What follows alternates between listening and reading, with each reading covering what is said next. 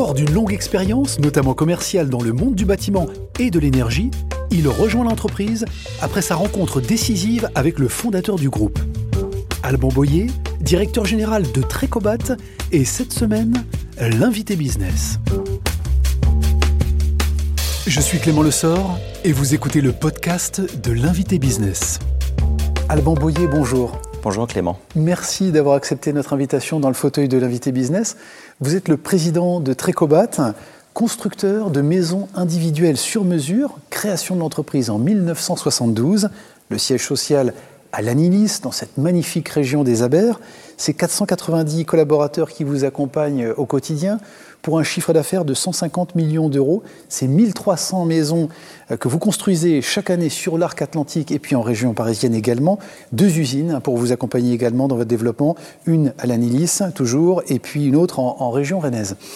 Cette fonction que vous occupez, euh, Alban Boyer, euh, chez Trécobat, elle commence en, 2009, hein, cette relation avec cette entreprise, et, ça commence surtout par une rencontre avec un homme, Marcel Tréguer.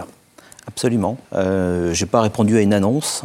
Pas, c'était pas un, recrutement classique. Je dirais que c'est euh, la rencontre effectivement dans le cadre de relations d'affaires, de la rencontre d'un homme où je suis venu euh, pour développer mes affaires.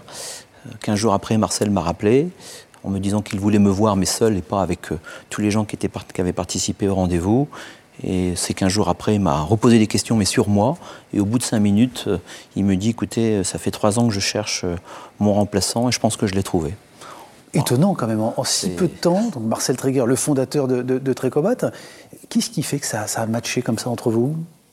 Alors, euh, c'est pas c'est pas instantané quand même parce que euh, c'est assez surprenant comme démarche pour moi. Euh, mais Marcel est quelqu'un d'intuitif qui a une relation humaine très privilégiée et, qui a un côté humain très fort. Et ça a matché sur la philosophie d'entreprendre, ça a matché sur la volonté aussi de maintenir les centres de décision euh, dans le Finistère. C'était un point important pour nous également. Euh, c'était vraiment sur une philosophie d'entrepreneur, effectivement. Ça correspondait aussi plus personnellement à votre choix de venir vous réinstaller ou revivre euh, l'enfant du pays dans, dans, ce territoire? Oui, alors ça, clairement, j'étais dirigeant d'une autre entreprise qui avait une couverture nationale. Je partais toutes les semaines de manière complète et, et effectivement, vis-à-vis de ma vie de famille, c'était comme pas l'idéal.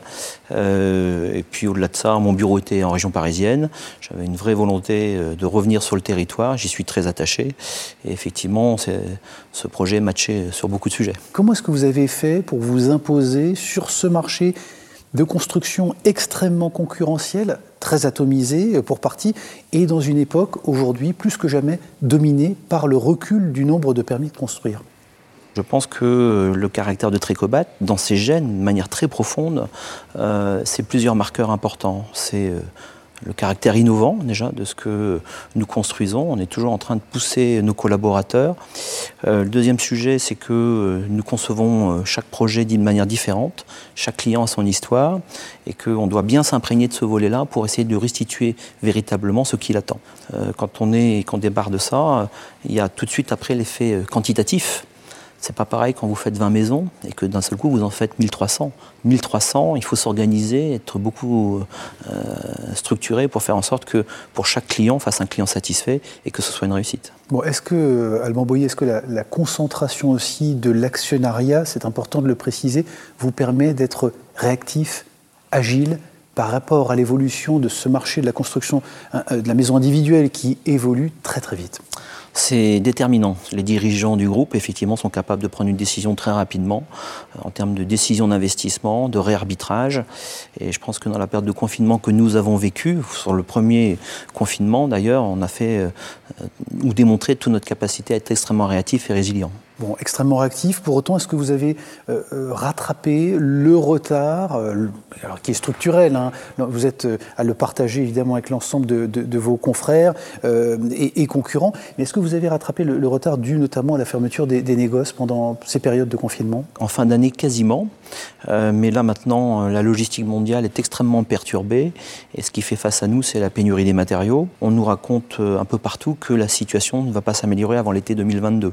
Donc c'est vraiment notre sujet de préoccupation. Qu'est-ce qu'attendent de vous vos, clients aujourd'hui? Il y a des aspirations, des attentes qui évoluent. Qu'est-ce qu'ils attendent de vous et comment est-ce que vous accompagnez ces grandes mutations euh, sociétales, justement, dans euh, le milieu de la construction de, maisons individuelles? C'est une bonne question, parce qu'il y a ce que consciemment vous demandez à votre constructeur et ce qu'inconsciemment on doit lui proposer. C'est-à-dire que, euh, comme on est en avance de phase sur la vision de la réglementation et des évolutions possibles technologiques, parfois le client ne, ne demandera pas ce qu'il ne sait pas qui existe. Donc c'est à nous d'être force de proposition dans notre innovation sur ces sujets. Je pense notamment à la qualité d'air intérieur, dans lequel, par exemple, on a déposé quelques brevets, et un peu uniques. Notre application Nestor, qui permet d'accompagner le client tout au long de son parcours, c'est des choses qui n'existent pas ailleurs et qui sont un petit peu uniques également. Donc ma préoccupation vis-à-vis -vis de nos clients, c'est bien de comprendre ce qu'il attend de nous, de lui restituer le bon projet correspondant à ses aspirations, c'est un projet de vie souvent, hein. c'est-à-dire que euh, les gens qui viennent nous voir euh, euh, prennent un prêt pour 15 ans ou 20 ans, c'est pas rien, et qu'on doit prendre au sérieux cette démarche et on doit la délivrer de la manière la plus sérieuse dans l'adéquation budget et la façon dont je veux me faire plaisir quand j'achète une maison. Vous évoquez la question évidemment de la performance énergétique de manière sous-jacente, le confort évidemment qu'on attend quand on construit euh, un projet de vie plus qu'une une maison, au-delà de ça évidemment. Euh, il faut quand même distinguer euh, la, question de la construction et de l'exploitation. L'exploitation, c'est ce qu'on vient d'évoquer. La construction et son bilan carbone, comment est-ce que vous travaillez concrètement sur ces sujets? Alors, sur, ce volet-là et du, du cadre du bilan carbone, il y a la future réglementation du bâtiment, ce qu'on appelle la RE 2020, qui va nous obliger à restituer un bilan carbone. Euh, nous avons déjà travaillé sur ces éléments. Euh, il y a encore beaucoup de travail. La réglementation, d'ailleurs, a un certain nombre de paliers qui disent que euh, rendez-vous en 2031, en fait, pour franchir les effets de seuil. Mais nous sommes un acteur du bois euh, industriel avec deux usines. Et ce volet carbone nous parle beaucoup déjà, qu'on propose beaucoup à nos clients. Et on pense que la construction bois progressera dans ce cadre de cette démarche. Est-ce que cette RE 2020, cette fameuse réglementation énergétique, va faire grimper le prix des maisons individuelles aujourd'hui? Enfin aujourd'hui, en tout cas en 2022, quand elle sera effective. Oui et non, j'ai envie de dire, puisque dans la partie bois, par exemple, aujourd'hui, euh, hormis l'effet des coûts de matériaux, c'est-à-dire euh, la pénurie que l'on évoque, mais globalement, notre offre, elle est, elle est déjà prête pour cette future réglementation et nous avions anticipé ce sujet. Sur les maisons traditionnelles, on n'a pas tout à fait finalisé nos exercices puisque euh, le mode de conception architecturale ou d'éco-conception des maisons, les règles ne sont pas encore tout à fait déterminées. Il y a qu'une fois que nous aurons cette visibilité, que ça nous permettra de dire effectivement en termes de coût l'impact. Mais suivant les projets conçus, euh, oui, ça, évoluera d'un tout petit peu à, de manière beaucoup plus significative. Bon, c'est intéressant aussi chez Trecobat parce qu'il y a une évolution de ce paradigme, ou en tout cas de vos cœurs de métier. Aujourd'hui, vous travaillez sur la question plus largement de l'aménagement euh, des territoires. Il y a notamment euh, la société Aménatis que vous avez développée. Qu'est-ce que c'est Vous accompagnez les élus locaux dans la question, la grande question de l'aménagement de, leur territoire? Absolument. Déjà, c'est un sujet qui nous tient à cœur parce que nous sommes un acteur des territoires. Les collectivités ou les mairies, en tout cas, nous connaissaient beaucoup par le dépôt de permis de maison individuelle qu'on faisait dans leur commune. Mais somme toute, dans leur commune, en termes d'opérateurs, aménageurs, promoteurs ou constructeurs, n'y a pas beaucoup de monde en fait. Ça se passe beaucoup dans les métropoles, les promoteurs sont présents dans les métropoles. C'est des élus qu'on croise et donc qui nous partagent beaucoup leurs préoccupations. Et finalement, quand on regarde ce que le groupe est capable de faire en termes d'ingénierie et les préoccupations de ses élus, on pense qu'on est capable d'apporter les bonnes réponses. C'est de là qu'est né Aménatis, avec une vraie vocation d'accompagner les élus dans la revitalisation, des centres-bourgs. Est-ce que la crise, elle m'envoyait peut-être pour terminer sur cette euh, partie-là, accélère en tout cas l'attractivité de ces villes moyennes ou périphériques qu'on disait abandonnées avec les effets de concentration, d'archipélisation évidemment et de ultra-concentration sur, sur les métropoles. Les choses sont en train de changer profondément profondément et, tant mieux, j'ai envie de dire. Pendant très longtemps, l'État a considéré qu'il fallait centrer ses actions sur les métropoles. On voit bien aujourd'hui les, limites de la métropolisation au travers de ce que nous venons de vivre. Et au-delà de ça, euh, tous les chefs-lieux de canton qu'on a bien connus historiquement et sur lesquels il y avait une vraie vie, eh bien, ça leur donne l'opportunité aujourd'hui de revivre et avec euh, des nouveaux arrivants et des nouveaux habitants qui ont envie de revivre cet esprit un peu du village dans lequel vous avez un peu tous les commerces de proximité et où finalement vous pouvez faire plein de choses à pied, retourner euh, dans votre home office pour être en visio avec Paris si votre responsable est à Paris. Tout cas, le sujet télétravail va largement transformer ce sujet, c'est une évidence. Bon, et qui interroge évidemment la, question, le grand sujet de la, qualité de, vie. Il est déjà temps de passer à, la séquence euh, inspiration. En effet, pour mieux comprendre eh bien, ce qui peut inspirer nos chefs d'entreprise ou guider nos chefs d'entreprise dans leur prise de décision, leurs actions, leurs engagements au quotidien, eh bien, si on leur posait tout simplement la question de ce qui les inspire. Alban Boyer, racontez-nous justement cette dernière lecture ou cette lecture plus largement qui vous a marqué, qui vous a inspiré. Le dernier bouquin qui m'a marqué, c'est celui de Noah Hariri, euh, qui a écrit Sapiens, qui est un bouquin très connu, mais qui a sorti un autre livre qui s'appelle Les 21 leçons pour le 21e siècle, et qui donne un éclairage un petit peu sur la façon dont le monde change, la façon dont les États peuvent évoluer, les conséquences des GAFA, etc. C'est un livre euh, de réflexion qui peut se lire par morceaux. Euh, il est très très dense, je l'ai conseillé à beaucoup d'amis, c'est un pavé d'ailleurs, mais euh, dans lequel j'aime bien me ressourcer.